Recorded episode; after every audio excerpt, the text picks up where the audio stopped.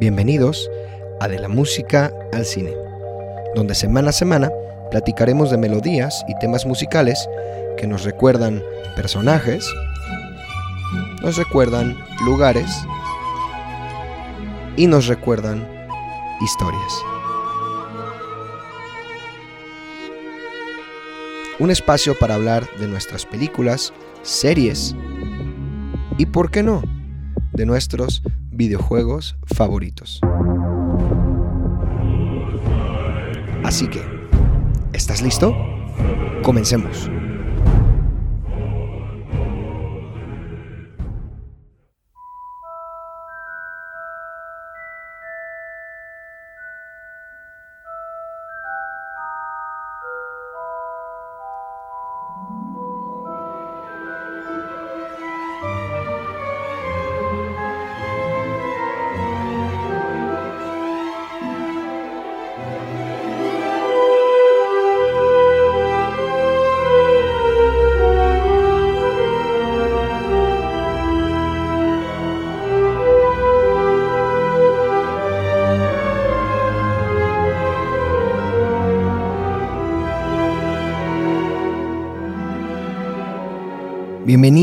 A este episodio ya número 14 del podcast, bueno, de tu podcast titulado De la música al cine.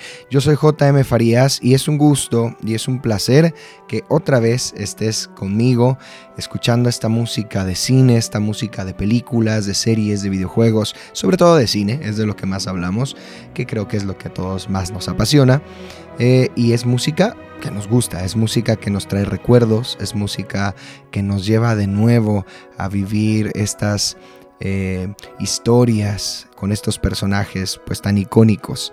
Como seguramente ya viste en nuestras redes sociales, en Instagram, en Facebook, que por cierto si no nos sigues, síguenos en Instagram, en Facebook, en Twitter, encuéntranos como arroba de la música al cine. Y también sigue la lista de reproducción de Spotify donde puedes encontrar la música de cada episodio sin mi voz para que tú puedas escucharla donde quiera que estés. Yo soy, como te decía, JM Farías y es un gusto que estés otra vez aquí. Como ya viste seguramente en las redes, vamos a hablar de la segunda parte de una de las sagas más exitosas, mm, fantásticas de todos los tiempos. Si estás aquí, seguramente esta música y esta serie te gusta, esta saga te gusta. Es una saga basada en libros, libros de JK Rowling, y estamos hablando, por supuesto, de Harry Potter y la Cámara de los Secretos. Vamos hoy a hablar de esta película, de esta secuela, dirigida también por Chris Columbus, como fue la primera, y con música del maestro John Williams. Hemos hablado ya algo de John Williams, hablamos de él en Harry Potter y la Piedra Filosofal, hablamos de él también por ahí en Jurassic Park, así que bueno, pues ya hemos tenido algunos episodios de Williams, sin lugar a dudas es un gran, gran compositor, pero vamos a hablar de algunas cosas diferentes que se dieron en esta película, porque aunque la música es de Williams, no la pudo dirigir él y tuvo que dirigirla otro director de orquesta, un tal William Ross, del que vamos a platicar a lo largo de este episodio. Y bueno, pues vamos a encontrar algunas similitudes con la piedra filosofal, pero también vamos a encontrar diferencias, ¿no? Em, piezas recicladas, piezas recicladas incluso de otras películas que no son Harry Potter. En fin, vamos a tener un tema, como siempre digo, muy interesante. Estas piezas que estás escuchando son el principio de la película. Estás oyendo el prólogo de la película. Estás oyendo en este momento también una pieza que se llama The Weasley's Burrow, que es eh, la casa de los Weasley, la pieza que suena cuando llegan a la casa de los Weasley. Y vamos a escuchar también en un momento una pieza que se titula La plataforma 9 y 3 cuartos. Te va a recordar instantáneamente a la escena donde Harry y Ron están corriendo en la plataforma. Mientras todo esto suena un poco de fondo, te voy a presentar la trivia de esta semana para arrancar y hablar de esta gran película. La trivia va a ser la siguiente. Si no has visto la película, pues no la vas a saber, pero si la has visto y eres un gran fan de Harry Potter, estoy seguro que la tienes que saber y tal vez te va a costar uno o dos personajes, pero seguramente los vas a adivinar. Esta es la trivia. Esta semana es muy interesante porque mira, la película nos habla de una cámara de los secretos y en ella vamos a encontrar una criatura pues mala, una criatura oscura, que es el basilisco. El basilisco es esta serpiente enorme, enorme, que solamente de verte, si te ve a los ojos, mueres. En la película nadie muere, por una razón. Si no lo ves directamente a los ojos, quedas petrificado. De verlo, si no lo ves a los ojos, quedas petrificado, porque lo ves, bueno, de una manera indirecta, ¿no? Ves al basilisco de una manera indirecta. La pregunta de la trivia es la siguiente. En esta película varias personas quedan petrificadas, varios personajes quedan petrificados. La pregunta es, ¿cuáles son esos personajes y cómo se salvan de no morir?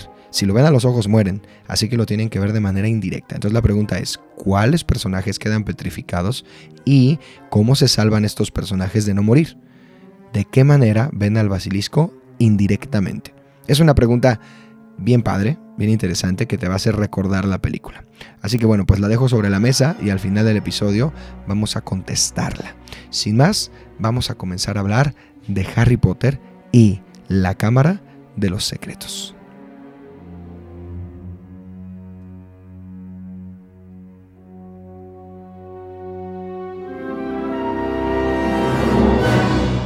Como había mencionado, el compositor de esta película es, bueno, el maestro John Williams. Sin embargo, esta película ya es del año 2002 y en aquel año el compositor estuvo bastante ocupado por lo que él estuvo componiendo la música y dejó instrucciones muy precisas de cómo tenía que sonar cada pieza, cada obra, cada sección en la orquesta y el encargado de dirigir a la orquesta fue William Ross, un compositor norteamericano que aunque sí ha compuesto algunas películas, en realidad él se ha desempeñado más como un director de orquesta que ha apoyado, ha ayudado a muchos de los compositores importantes dentro de Hollywood, como John Powell, Alan Silvestri, Michael Giacchino o pues nuestro compositor de hoy, John Williams. Más que componer grandes scores, grandes eh, músicas, piezas para películas, ha sido un director. Y eso lo podemos notar en la siguiente pieza. Quiero ver si tú puedes reconocer de dónde es esta música de el compositor William Ross. ¿De dónde es esta pieza?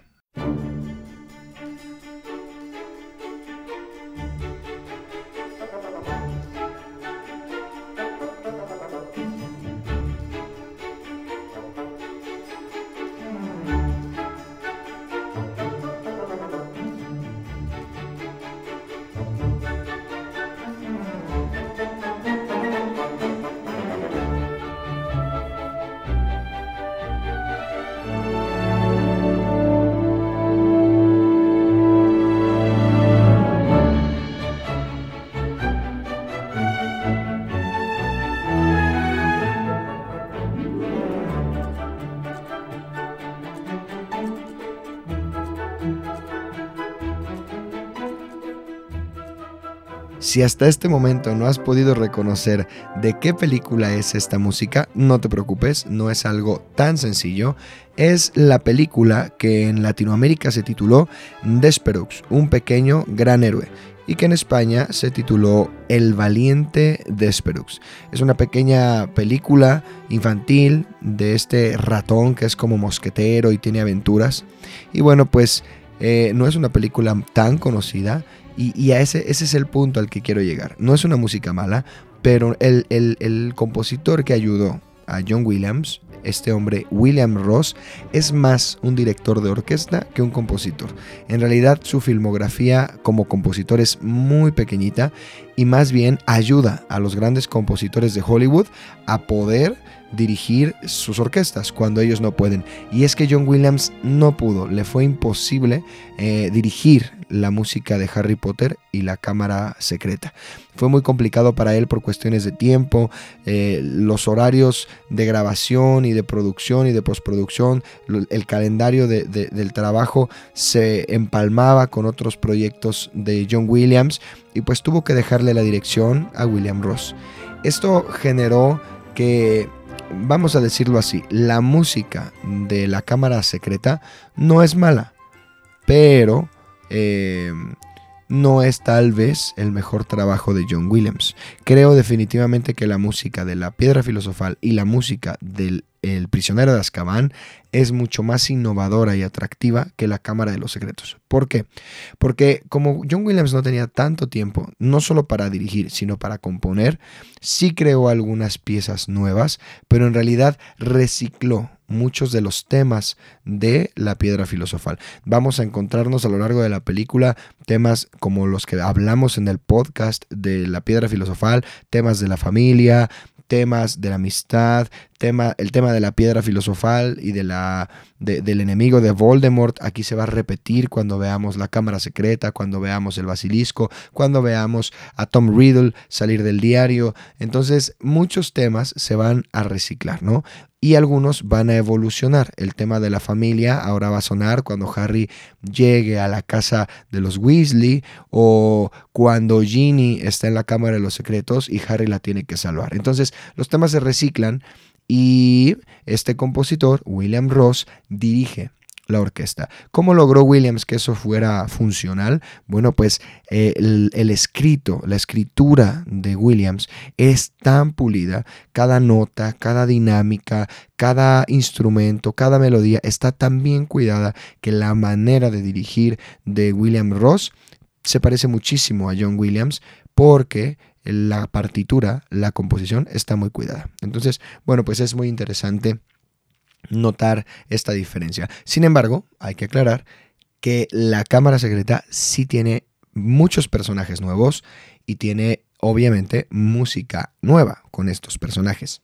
Y uno de los personajes que tenemos al inicio de la película, que tiene su propio tema musical, va a ser el elfo doméstico Dobby.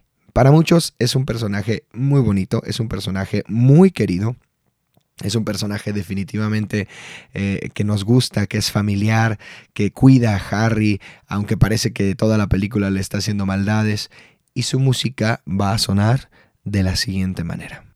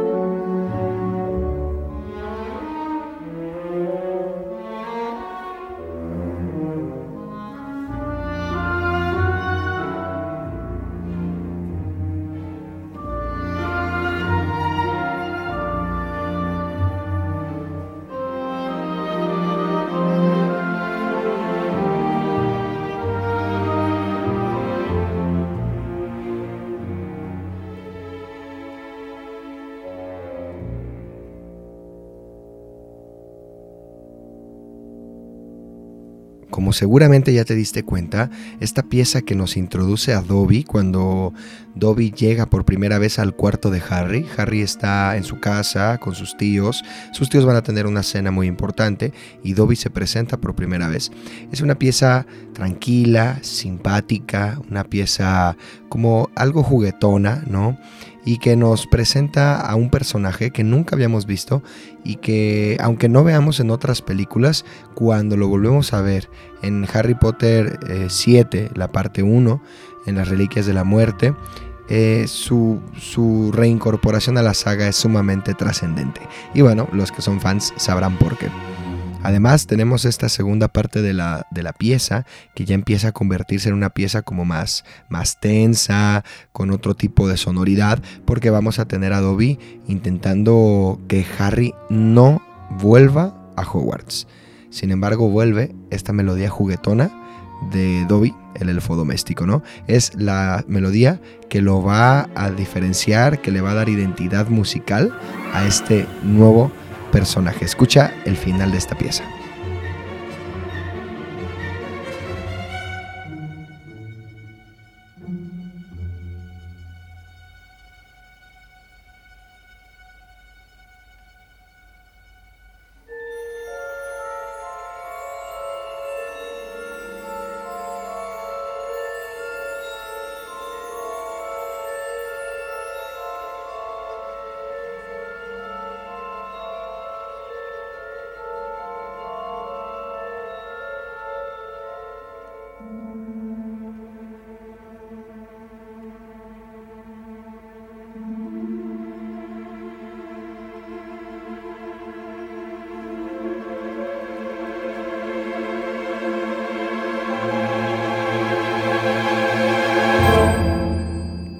Así es como suena esta pieza de Dobby que se titula Introduciendo a Dobby. Así se llama esta pieza, Introduciendo a Dobby. Porque, bueno, en la película es la primera vez que lo vemos y es la música que va a reflejarnos este, este lindo personaje, ¿no?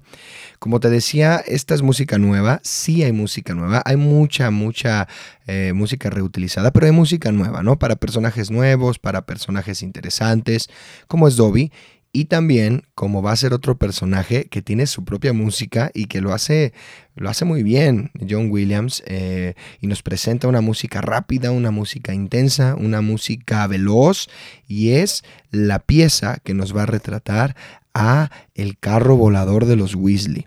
Este carro azul, este Ford Anguila, eh, muy muy viejito que vuela y con el cual ellos tienen que llegar eh, porque Dobby cierra la puerta del tren entonces ellos tienen que llegar en el, en el, auto hasta Hogwarts ¿no? donde caen con el sauce boxeador va a ser una pieza muy rápida va a ser una pieza muy veloz como con acción pero también a modo de esquerzo y en la música ¿qué es un esquerzo? bueno un esquerzo es una música juguetona, es una música mm, como para divertirse, ¿no?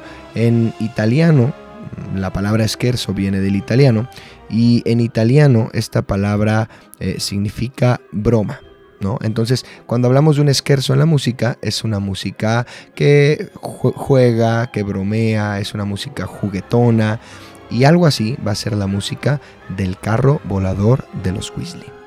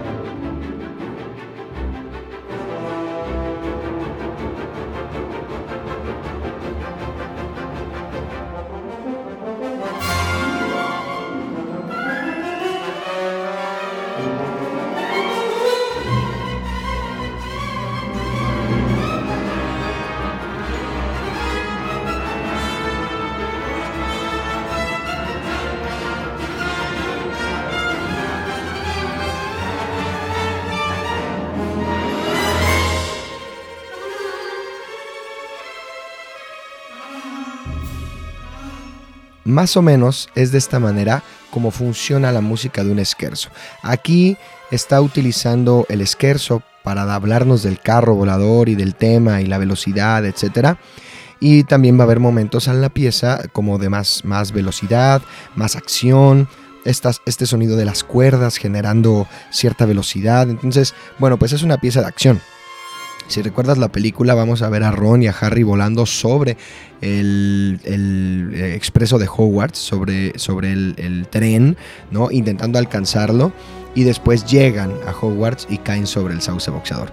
Así es como funciona más o menos la pieza del carro. Y como te puedes dar cuenta, en este fondo vas a escuchar también temas, los temas de Hogwarts, cuando se presenta por primera vez el castillo en la piedra filosofal, o los temas de la magia divertida, ¿no?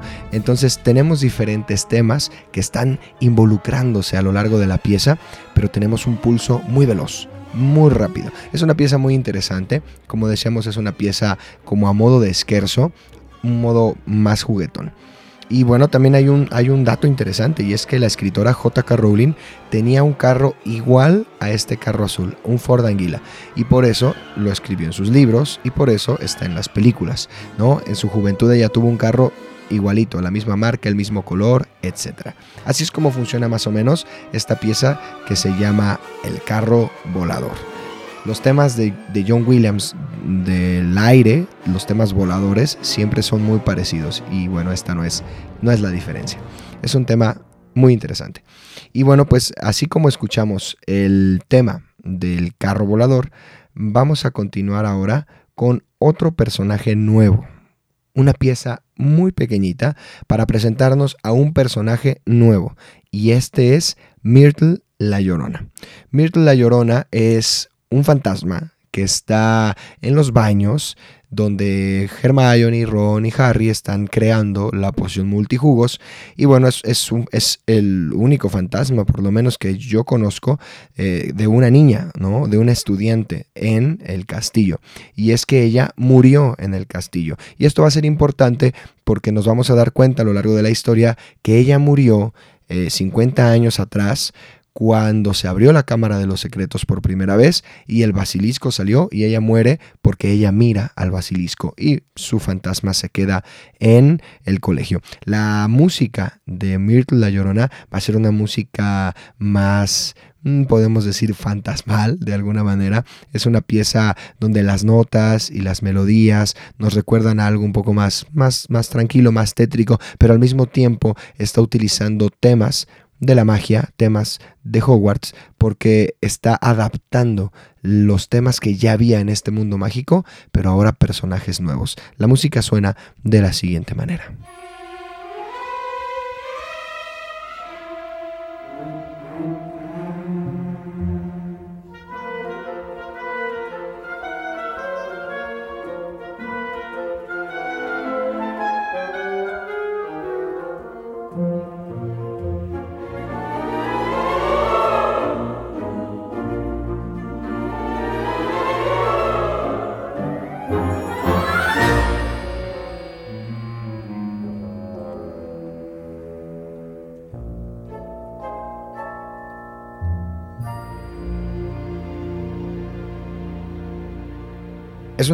Como puedes darte cuenta, pequeña en duración, solamente es como la introducción al personaje y nos va como a dar identidad, ¿no? De este personaje. Pero aunque es muy pequeña, hay muchas cosas que rescatar de estos de este minutito, ¿no? De este de estos segundos y son varias. El uso de los coros le da una sensación como espectral, como fantasmal y luego además tenemos el uso del fagot, que es este instrumento de madera que usó John Williams en la primera para presentarnos al perro de tres cabezas. Entonces también está un poco relacionado con este sonido como mágico, ¿no? Con este sonido como de algo sobrenatural. Y por otro lado tenemos este pulso, este ritmo que es juguetón y que nos habla de que Myrtle la Llorona no es peligrosa. Es un fantasma, es espectral, pero no es peligrosa.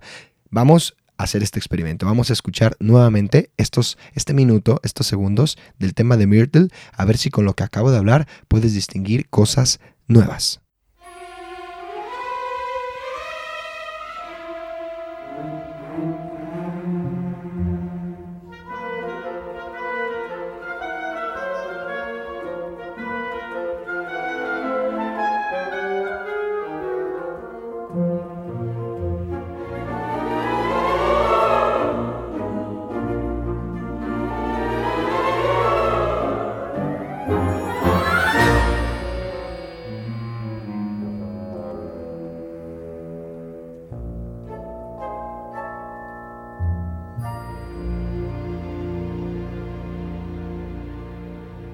Espero que hayas podido identificar cosas sumamente interesantes como los coros, como el fagot.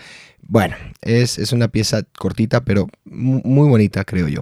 Vamos a pasar ahora a hablar de otro personaje, que es un personaje nuevo, y es el profesor de defensa contra las artes oscuras. Algo que pasa mucho en todas las películas de Harry Potter es que cada año vamos a tener profesores nuevos de defensa contra las artes oscuras. Y este año vamos a tener a Gilderoy Lockhart, un Em, mago, escritor, eh, profesor, eh, farsante.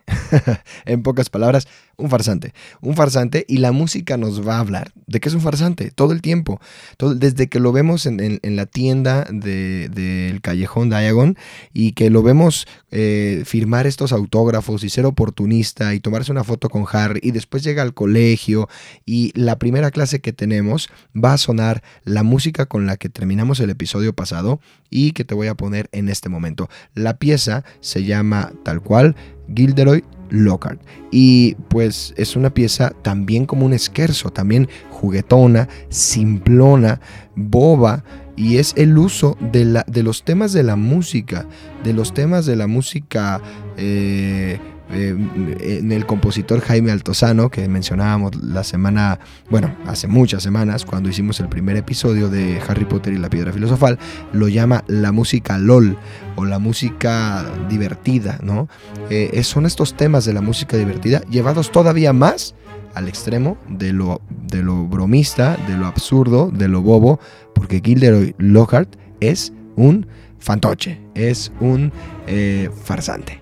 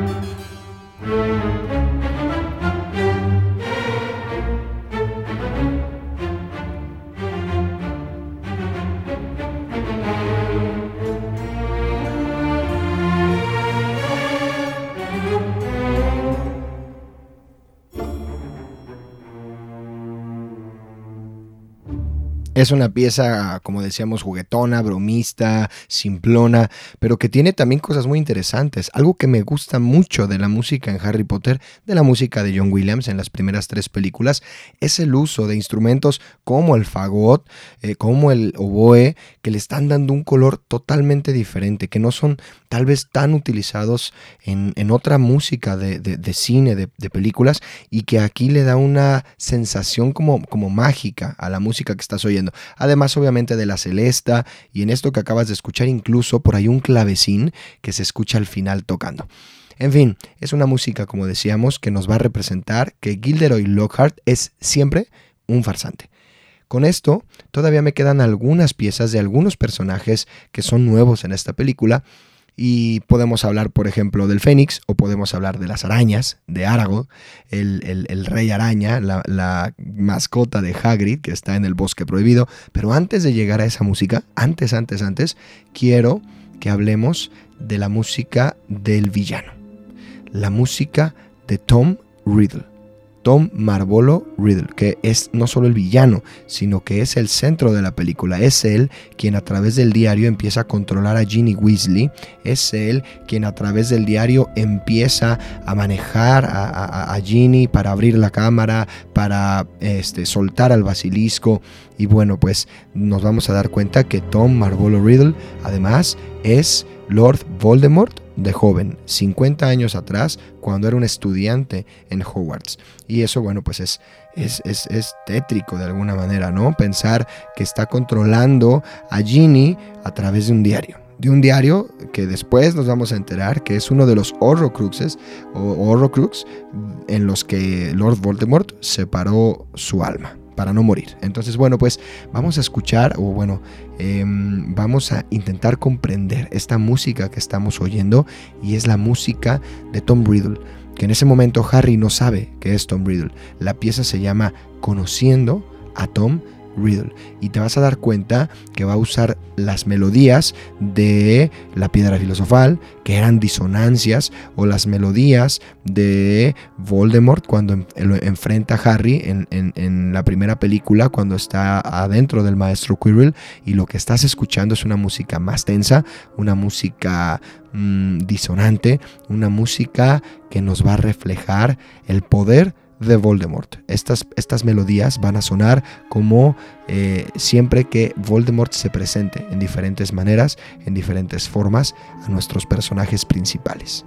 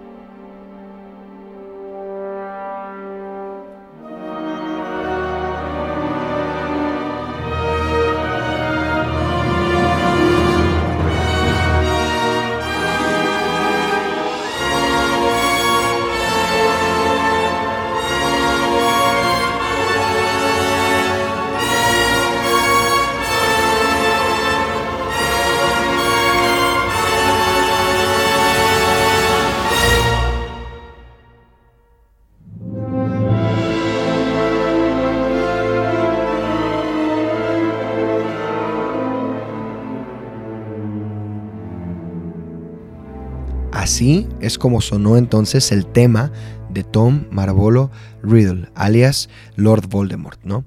Es un tema, como decíamos, que está utilizando las melodías que ya conocíamos de la piedra filosofal, del ataque de Quirrell a Harry. Entonces van a ser temas musicales eh, disonantes, tensos, que se van a repetir a lo largo de toda la saga para reflejarnos a un personaje malo, ¿no? para reflejarnos cualquier personaje que tenga que ver con, con Lord Voldemort, específicamente a Lord Voldemort y todas las artimañas, los utensilios, las herramientas que va a estar utilizando para enfrentar a Harry y a sus amigos.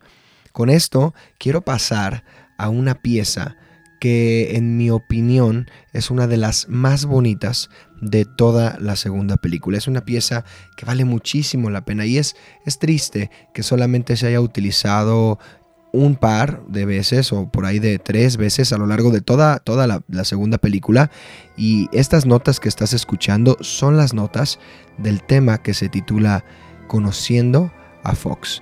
Fox es el ave fénix de Dumbledore y la música de Fox es una música muy esperanzadora. Es un tema lleno de esperanza, lleno de paz, muy suave, que refleja totalmente no solo a, Harry, a Gryffindor, a Dumbledore, sino la esperanza de vencer al Señor Tenebroso. Es más o menos como suena lo que estás escuchando. Es una música suave, dulce, de un fénix en vuelo.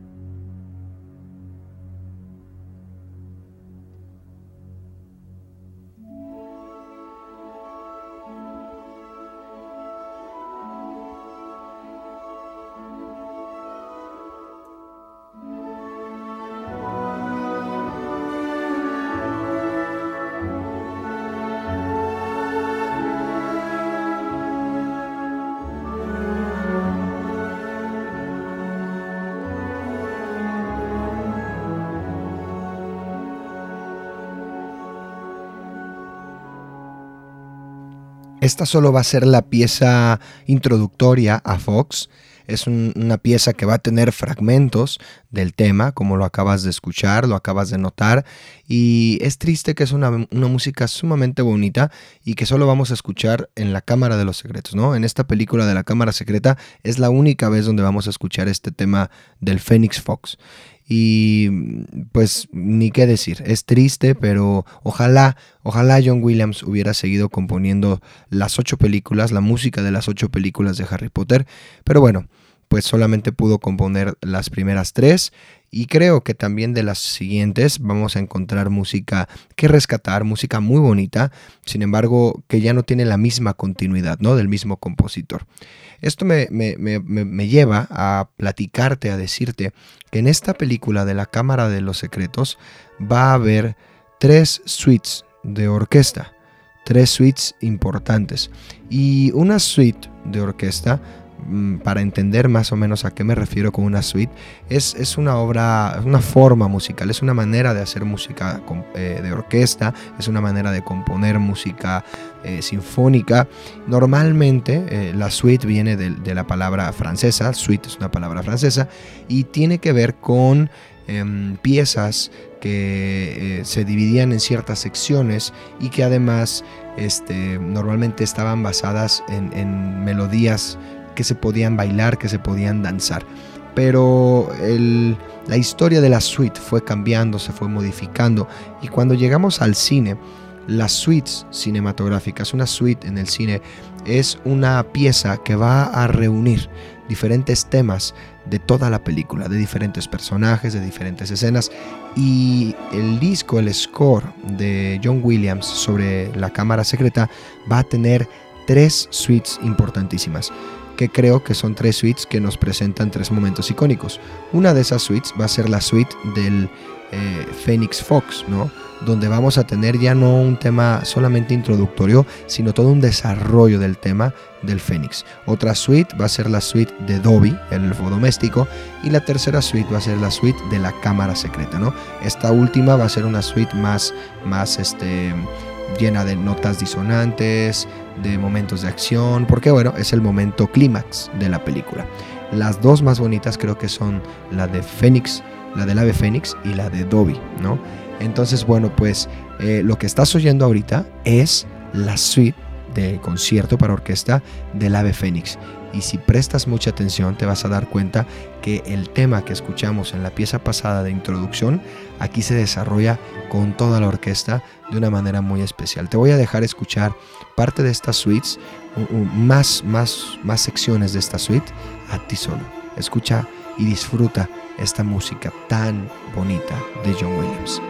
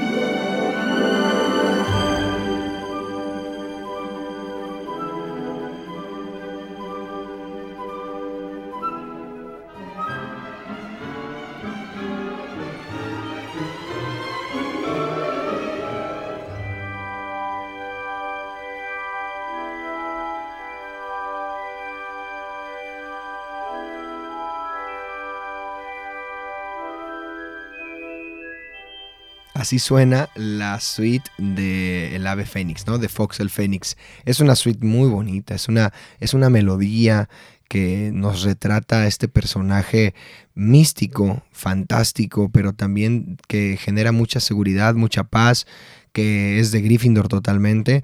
Eh, siempre un Fénix va a acompañar a un Dumbledore. Eso es algo que aprendimos también en las películas de los animales fantásticos. Y además, eh, las lágrimas del ave fénix curan, las lágrimas sanan y tiene una fuerza impresionante. Hay tantas características del fénix que tiene tanta clase, ¿no? Y que creo que se muestran muy bien en esta pequeña pieza. Vamos a escuchar ahora la siguiente suite, la suite de Dobby, el elfo doméstico. Así se titula esta pieza, Dobby, el elfo doméstico, y es igual que la del Fénix, una suite que utiliza los temas que ya habían sido presentados cuando lo vimos en la casa de Harry, pero ahora es desarrollado por toda la orquesta con una instrumentación sumamente bonita, apacible, que nos refleja este personaje eh, que es caótico en momentos, que es parece peligroso en momentos porque no quiere que Harry vuelva al colegio, pero al mismo tiempo un personaje amoroso, humilde, muy poderoso en la magia. Ese es Dobby, el elfo doméstico.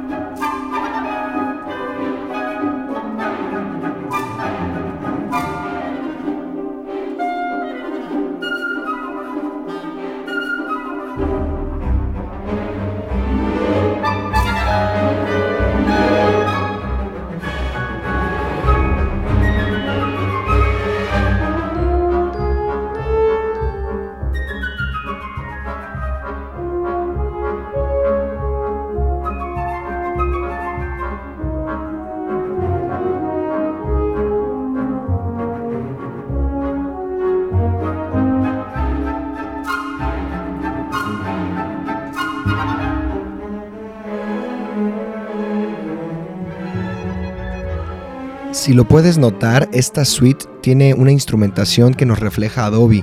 Tiene por ahí unas flautas piccolo, tiene estas cuerdas, aparte tiene estos pizzicatos a veces en las cuerdas que hacen que todo sea muy suave, muy, muy eh, preciso, ¿no?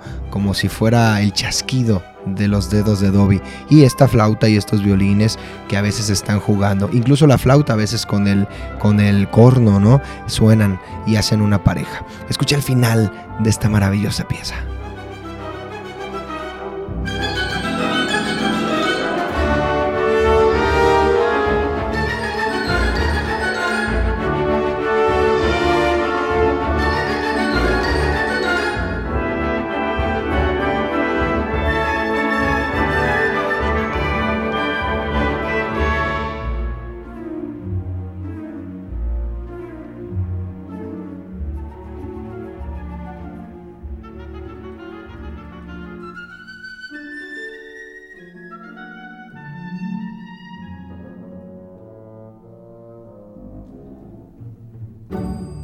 Es una pieza sumamente bonita. Este, esta suite de, del elfo doméstico Dobby es una pieza bonita, es una pieza dulce y, creo que algo a destacar es su instrumentación, ¿no? Escuchar cómo contesta el clarinete, al oboe y luego al corno, a la tuba y de repente están las cuerdas con estos pizzicatos donde jalan suavemente cada cuerda. Este, tenemos por ahí también estas flautas, la flauta piccolo. Bueno, tenemos una orquestación muy bonita y al mismo tiempo la manera como está trabajada logra hacer que todo sea muy pedagógico. Todo es muy pedagógico, ¿no? De alguna manera em, parece como si John Williams eh, imitara un poco lo que hace Prokofiev, por ejemplo, cuando eh, creó eh, Pedro y el Lobo, Em, o otros compositores que utilizaban la orquesta, la instrumentación y la orquestación para involucrar a los jóvenes y a los niños en un mundo orquestal y sinfónico. Y sin lugar a dudas, creo que John Williams lo hace en este tipo de piezas y en Harry Potter 1 y en Harry Potter 2, incluso en la tercera, logra que sea una música que te atrapa, que te cuenta una historia y además te enseña sobre los instrumentos. Con todo esto en mente, quiero pasar a comparar algunos puntos flacos de esta segunda película. Hay, muchísimas piezas que solamente son una continuación de temas. Eh, si, no, si no lo has escuchado, ve y escucha el episodio 1, eh, 2, es el episodio número 2 del podcast, el episodio de la piedra filosofal. Puedes ir, puedes escucharlo. Y ahí hablamos del tema de la familia, el tema de la amistad. Eh, hay diferentes temas que se repiten a lo largo de la historia y hay muchas piezas que tienen esos temas. Pero también eh, hay puntos flacos en esta segunda película y es que John Williams no tenía mucho tiempo, entonces tuvo que reutilizar esos temas de la familia, de la piedra filosofal, los temas del mal, los temas de la amistad, los temas esperanzadores, muchas veces se repiten una y otra vez a lo largo de esta película porque es material que ya tenía Williams y solo lo reutilizó.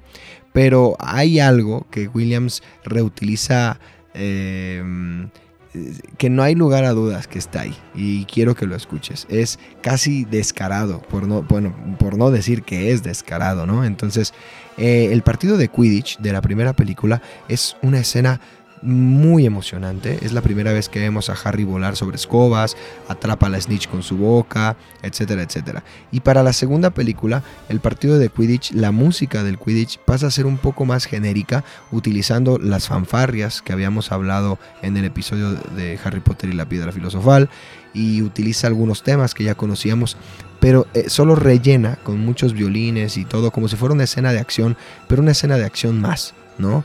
Incluso al no tener tiempo, John Williams está reutilizando música de otra película que él compuso para ese año, ¿no? Lo que has estado viendo hasta el momento en estos últimos segundos ha sido la pieza de Quidditch de esta segunda película. Y quiero que pongas mucha atención en esta sección. Escucha esta parte.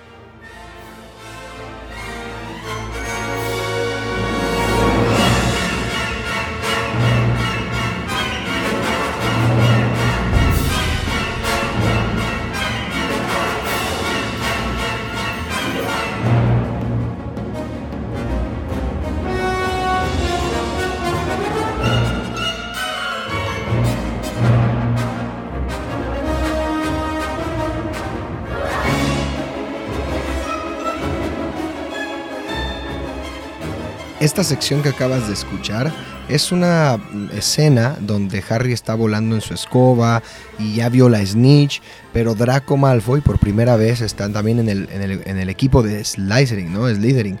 Y ahora Draco también vio la Snitch y él también es buscador, entonces empiezan a golpearse uno contra el otro, eh, volando, persiguiendo a la Snitch dorada, ¿no? Y suena esta música tensa y, y muy, muy veloz con las cuerdas, ¿no? Pero a lo que voy es que ese mismo año, John Williams hizo la música de una película y usa el mismo tema.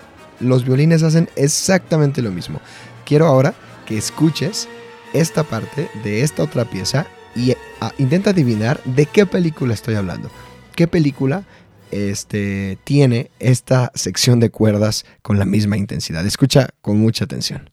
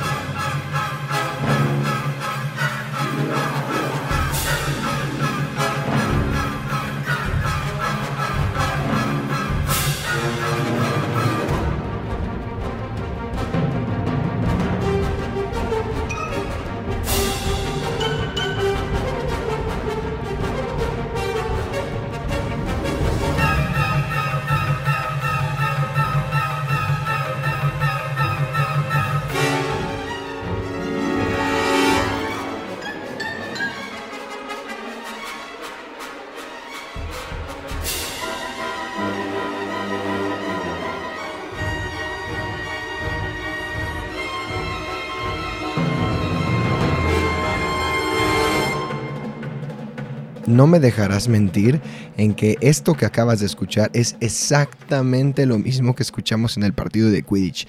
La única diferencia es que están en tonos diferentes, ¿no? La del partido de Quidditch está un tono más arriba y esta está un tono más abajo, pero en realidad es lo mismo. John Williams literalmente copy-paste, copió y pegó la música de una película a otra. ¿Y ya sabes cuál es? ¿Ya sabes de dónde es esta música? ¿Tienes alguna idea? Es, si no lo sabes, te lo digo, es la pieza de persecución de Star Wars, La Guerra de las Galaxias, episodio 2, donde Obi-Wan y Anakin Skywalker persiguen a un cazarrecompensas cambiaformas eh, una casa recompensas cambiaformas se llama Sam y la están persiguiendo arriba de autos voladores alrededor de toda la ciudad de Coruscant. Es exactamente la misma pieza. Y además, ambas piezas son volando. En una tenemos a Harry y a Malfoy persiguiendo a la Snitch y en otra tenemos a Anakin y a Obi-Wan persiguiendo a este recompensas que intentaba asesinar a la princesa Padme Amidala, ¿no? Entonces, qué casualidad es similar, igual, copy-paste. Y bueno, eso sucedió mucho en esta, en esta película de, La Cámara Secreta. No exactamente con otras películas como está pasando aquí con Star Wars, pero sí sucedió con mismas piezas de La Piedra Filosofal. El compositor no tuvo tal vez tanto tiempo. Sin embargo, hasta, hasta ahora que estamos llegando ya al final de este episodio, hemos descubierto que hay muchísimas piezas nuevas, interesantes, temas que están llenos de cosas que no había en la primera película y por eso vale la pena hacer todo un episodio de, este, de esta segunda película de la Cámara Secreta. Con todo esto que hemos hablado, ya hablamos del Quidditch, ya hablamos de los fantasmas, ya hablamos de la Cámara Secreta, de Tom Riddle, ya hablamos del Fénix, quiero pasar a hablar de la última pieza de este programa número 14 del podcast de la música al cine. Quiero que hablemos de, en lo personal, mi pieza favorita de esta película y por eso la dejé al final. Es una pieza mm, nueva, eh, novedosa, tiene, tiene una sonoridad, híjole, bien diferente a lo que habíamos escuchado en, en las demás, en la otra película de Harry Potter y a lo largo de esta pero aunque es bien diferente, también es parte de este universo. Y no te voy a decir dónde sale, la quiero poner y quiero ver si tú puedes distinguir de dónde es esta pieza. Es mi parte favorita de toda la cámara secreta, mi pieza favorita de todo este score magnífico.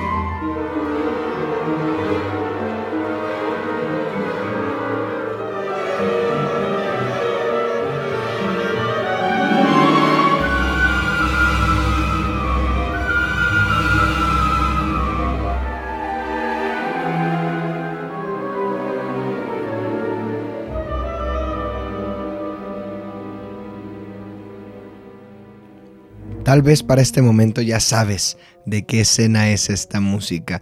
Es, como dice el título de nuestro podcast, Sigue a las arañas. Es la escena donde Harry y Ron entran al bosque prohibido a buscar a Aragog, el rey de las arañas, ¿no? Em, es una araña gigante es una araña peligrosa. Y además esta música va a sonar no solamente en la escena del bosque prohibido, sino que va a sonar cada vez que Harry y Ron se den cuenta que las arañas están huyendo del castillo, que las arañas están saliendo por las paredes, por las ventanas. Cada vez que Harry escucha en lengua parcel al basilisco por las paredes, por las tuberías, buscando a los estudiantes, buscando comida, buscando a quien asesinar, bueno, pues cada vez que haya arañas huyendo de la escena del crimen, va a sonar esta música tan interesante. ¿Y por qué? ¿Por qué es una música interesante? Pues porque la música de las arañas se compone de semicorcheas. ¿A qué me refiero con que se compone de semicorcheas? Bueno, en un compás de cuatro cuartos vamos a tener ocho pequeñas notas. 1, 2, 3, 4, 5, 6, 7, 8. ¿no? 1, 2, 3, 4, 5, 6, 7, 8. 1, 2, 3, 4, 5, 6, 7, 8. ¿Por qué eso es muy importante? Porque la música de la araña, de, de Aragog, pues se compone de grupos de ocho notas rápidas. ¿Y qué animales tienen ocho patas? Pues las arañas. Entonces la música, en cuanto empieza a sonar, nos refleja a las arañas. Ocho notas, ocho notas, ¿no? Y además en una, en una escala descendente por semitonos que genera además tensión. Entonces es una música muy inteligente, muy bien pensada, que además en aquellos años del el 2002, el 2003, no solo se estrenó Harry Potter y la Cámara Secreta, se estrenó otra película de fantasía que tiene también un villano que es una araña, qué casualidad, y es otro compositor, no es John Williams, pero la música de ese villano, de esa araña, suena también muy parecido. Escúchala un momento.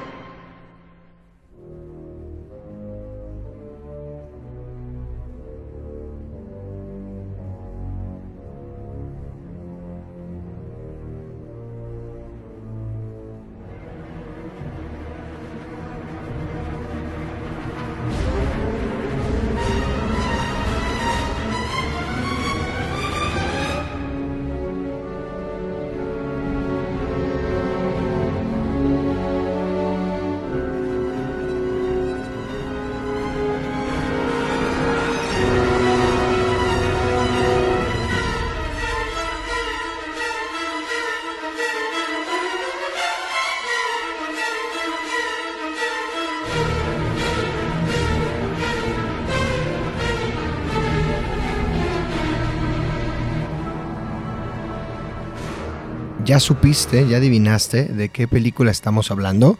Pues si no lo has adivinado, eh, estamos hablando de El Señor de los Anillos, El Retorno del Rey. Esta película donde tenemos a Frodo y a Sam peleando contra un enemigo enorme, contra ella la araña.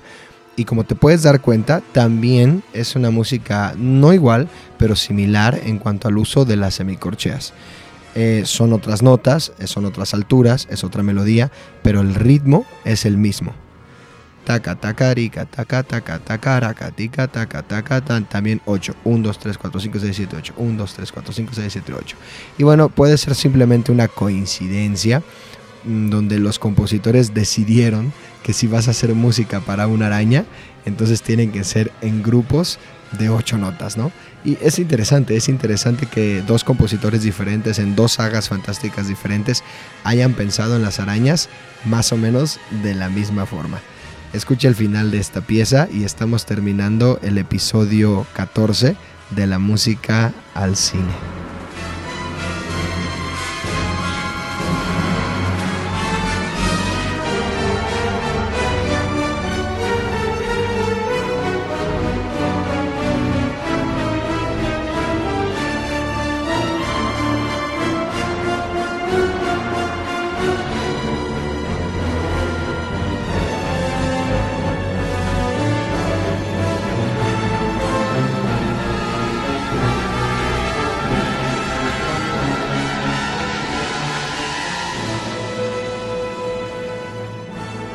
Con esto estamos llegando al final del episodio 14. Escuchamos ahorita la música de la guarida de ella la araña del Señor de los Anillos, que es muy similar en algunas cosas al tema de las arañas de Harry Potter. Un dato curioso es que el actor que hace a Ron Weasley, Rupert Grint, en verdad le teme a las arañas. Es, su miedo es real, así que muchas de las tomas era un miedo genuino el que estaba en cámara. Eso, eso bueno, pues es, es un dato por ahí, es interesante. Y bueno, con esta música de fondo que estamos escuchando, voy a contestar la trivia de esta semana. Y bueno, la pregunta era que a lo largo de la película el basilisco petrifica a varios personajes, mm, pero ninguno muere, se salvan de morir porque no lo ven directamente, lo ven indirectamente. Por lo tanto, eh, solamente quedan petrificados, más no muertos. La pregunta era, ¿cuántos personajes, quiénes son, cuáles son los que quedan petrificados y cómo se salvan de no morir? ¿Cómo le hacen para mm, ver al basilisco de manera indirecta? Y pues esta es la respuesta. Son varios personajes. El primero que queda petrificado es la señora Norris, que es el gato del señor Flitch. Es la primera, el primer personaje que queda petrificado y que, bueno, Ginny, controlada por el diario, la gata petrificada la cuelga de un candelabro y escribe sangre en la pared, ¿no? Entonces ella es la primera petrificada y se salva porque ve al basilisco en un charco de agua. No lo ve directamente, ve su reflejo en un charco de agua y pues eso hace que no muera. El segundo personaje que es petrificado es Colin Crevey, que es eh, un niño nuevo de primero, que es fotógrafo y queda petrificado cuando va por los pasillos y va tomando fotos y entonces ve al basilisco, pero lo ve a través de su cámara, por lo tanto no muere, solo queda petrificado. Eh, el tercero y cuarto son al mismo tiempo y queda petrificado Nick, casi decapitado, no entiendo cómo porque es un fantasma, pero ok, queda petrificado el fantasma y a través del fantasma Justin Finch lo alcanza a ver. Y entonces ambos están en el mismo lugar. Eh, Nick casi decapitado se congela, se petrifica y Justin se petrifica al verlo a través del fantasma. Y el último personaje que es petrificado es pues nada más y nada menos que Hermione, ¿no? Hermione Granger que descubre que el monstruo en la cámara secreta es un basilisco y por lo tanto mientras está en los pasillos lleva un espejo y de repente el basilisco sale y ella lo ve por el espejo y eso la salva de no morir. Así que bueno, esa es la respuesta de la trivia, esos son nuestros personajes y cómo se salvaron de, de morir y solo quedaron petrificados. En fin, este ha sido el capítulo, el episodio número 14 de la música al cine. Hemos hablado de Harry Potter y la Cámara Secreta. Ha sido un episodio muy interesante, muy, muy apasionante, una saga que creo que me gusta mucho a mí y sé que también a muchos de ustedes. La música que estás escuchando, como es tradición, es la música del siguiente podcast. Es una película que creo que a muchos nos va a gustar también. Y bueno, pues síguenos en nuestras redes sociales, síguenos en Instagram, síguenos en Facebook, síguenos en Twitter, eh, contesta nuestras trivias, puedes comentarme por las redes sociales qué te ha parecido este programa, este, este proyecto de, de la música al cine, si te está gustando este podcast, me puedes decir de qué películas te gustaría que habláramos y también recuerda que tenemos nuestra lista en Spotify donde tú puedes unirte y escuchar toda la música de la que hablamos cada semana, pero sin mi voz para que tú la puedas disfrutar. Esto ha sido todo esta semana y bueno, pues yo soy JM Farías y recuerda que cada lunes seguiremos hablando de la música que nos gusta y de la música que nos apasiona. Esto ha sido todo, nos vemos en la próxima. Adiós.